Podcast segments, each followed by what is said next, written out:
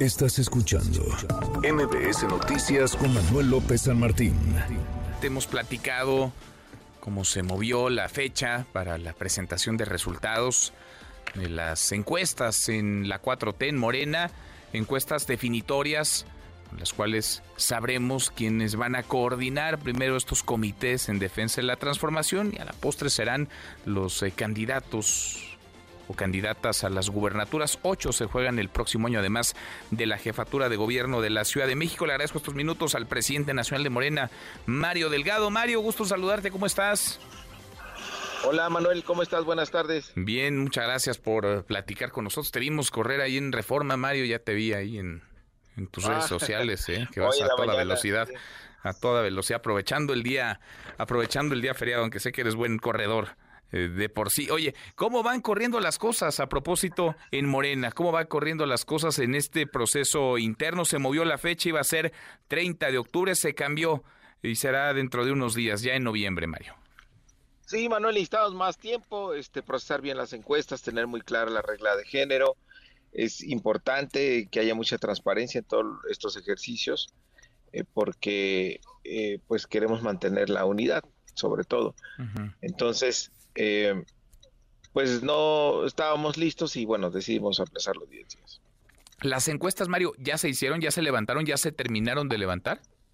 Al, todavía no, algunas todavía, bueno, son fueron nueve entidades, entonces algunas entidades todavía están por levantarse. Los eh, participantes ¿Conocen los resultados o nadie conoce aún los resultados? nadie. No, nadie conoce los resultados porque no puede haber, no hay resultados parciales, Manuel. Hay un resultado total donde tiene que ver eh, las nueve en conjunto. Es decir, eh, a la hora de aplicar la regla de género ya sabemos que, porque lo dicen todas las encuestas, que pues en la mayoría de las entidades van a ganar hombres. Pero por regla de género, por lo menos dos o tres o hasta cuatro hombres van a ganar su encuesta, pero no van a ser candidatos. ¿De qué va a depender?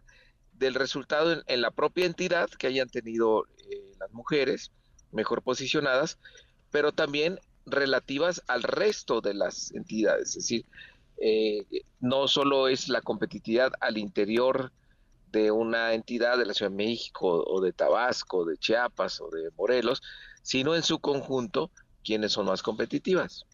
A ver, eso es interesante. Puede haber entonces una entidad, no le voy a poner nombre, pero puede haber una entidad o dos donde haya un candidato varón competitivo, muy competitivo, vaya, que aparezca hasta arriba en la encuesta, pero él no vaya a ser el, eh, triunfador, digamos, del, proceso y no vaya a convertirse en, en, candidato por el tema de paridad de género, por esta decisión del INE de que sean cinco mujeres y cuatro hombres quienes encabecen las candidaturas a gobernador. Es correcto. O sea, de ese caso habrá dos, tres o hasta cuatro casos así. Dos, tres o hasta cuatro casos. Sí. ¿Qué, tan justo sería esto? Déjame plantearlo así. Yo sé que es una decisión del INE, hay quienes la han impugnado porque el INE en teoría no podría estar moviendo la definición, la regla, cuando ya inició el proceso electoral, arrancó desde hace ya algunas, algunas semanas. Eh, ¿Qué tan, qué tan eh, justo por un lado y por el otro? Pues qué tanta competitividad les va a dar. Es decir, eh, estarían dejando fuera a quienes los ciudadanos quisieran que fueran su candidato o candidata por un tema externo, por un tema de paridad. Sí, es correcto, así, así va a ser. Eh, evidentemente no es una decisión que le debe corresponder al INE. Así lo sentenció el Tribunal Electoral. En todo caso, le corresponde a los legisladores eh, poner estas eh, reglas. Nosotros estamos en favor de la paridad, pero creo que debe considerarse el bloque de las 32 gobernaturas y asegurar la paridad en las mismas, independientemente de la fecha en la que van elección, sino que en un ciclo electoral de seis años garantices esta paridad.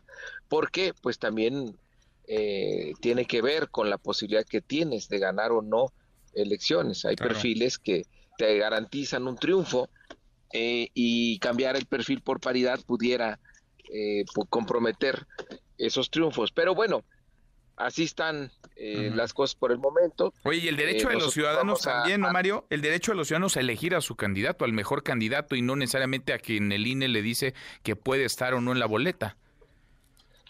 Sí, sí, y, y este, hay, digo, vivimos en democracia, finalmente la gente debe decidir qué deben de garantizar los partidos. Eh, equidad, paridad en, la, en, las, en las candidaturas, eso sí, nosotros, bueno, nosotros promovimos esa reforma eh, constitucional, pero sí ir más allá de estar condicionando el INE, que ahora cuatro, que ahora cinco, que dependiendo eh, de cuántas van en el año a elección, eso es absolutamente arbitrario.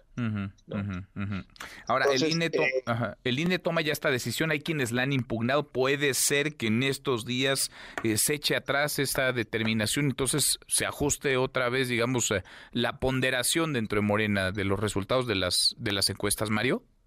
Bueno, si se hace a tiempo, sí, nosotros no vamos a, impugnar esta decisión, porque bueno, nosotros hemos llevado siempre la bandera de abrir espacios de participación política para las mujeres, lo hacemos por convicción, entonces nosotros vamos a respetar la regla que la regla que finalmente quede.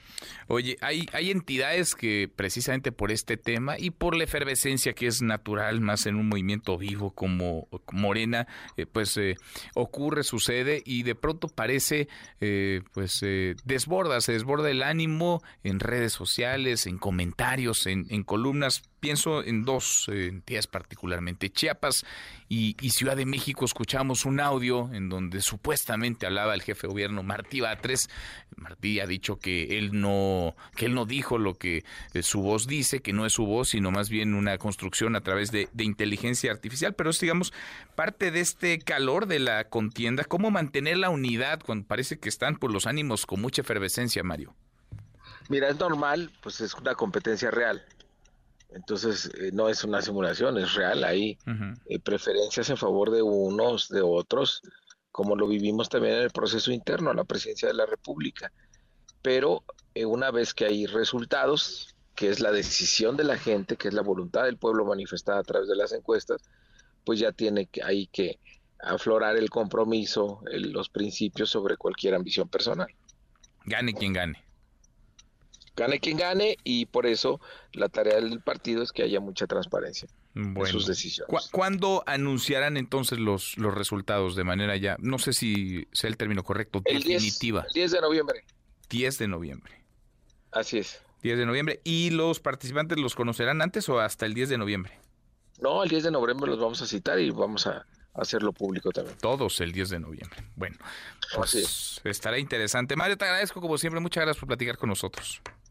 Gracias a ti. Gracias. Saludos a eh, Muchas gracias. Saludos de vuelta. Es Mario Delgado, el presidente nacional de Morena. Necesitábamos, nos dice, más tiempo para procesar los resultados. Por eso se movió la fecha. Y ojo, habrá entidades, nos dice, donde ganen la encuesta hombres, pero no vayan a ser candidatos por el tema de género y deberán abrir paso a mujeres. 10 de noviembre la fecha para conocer a los eh, ganadores. Manuel López San Martín. NMBS Noticias.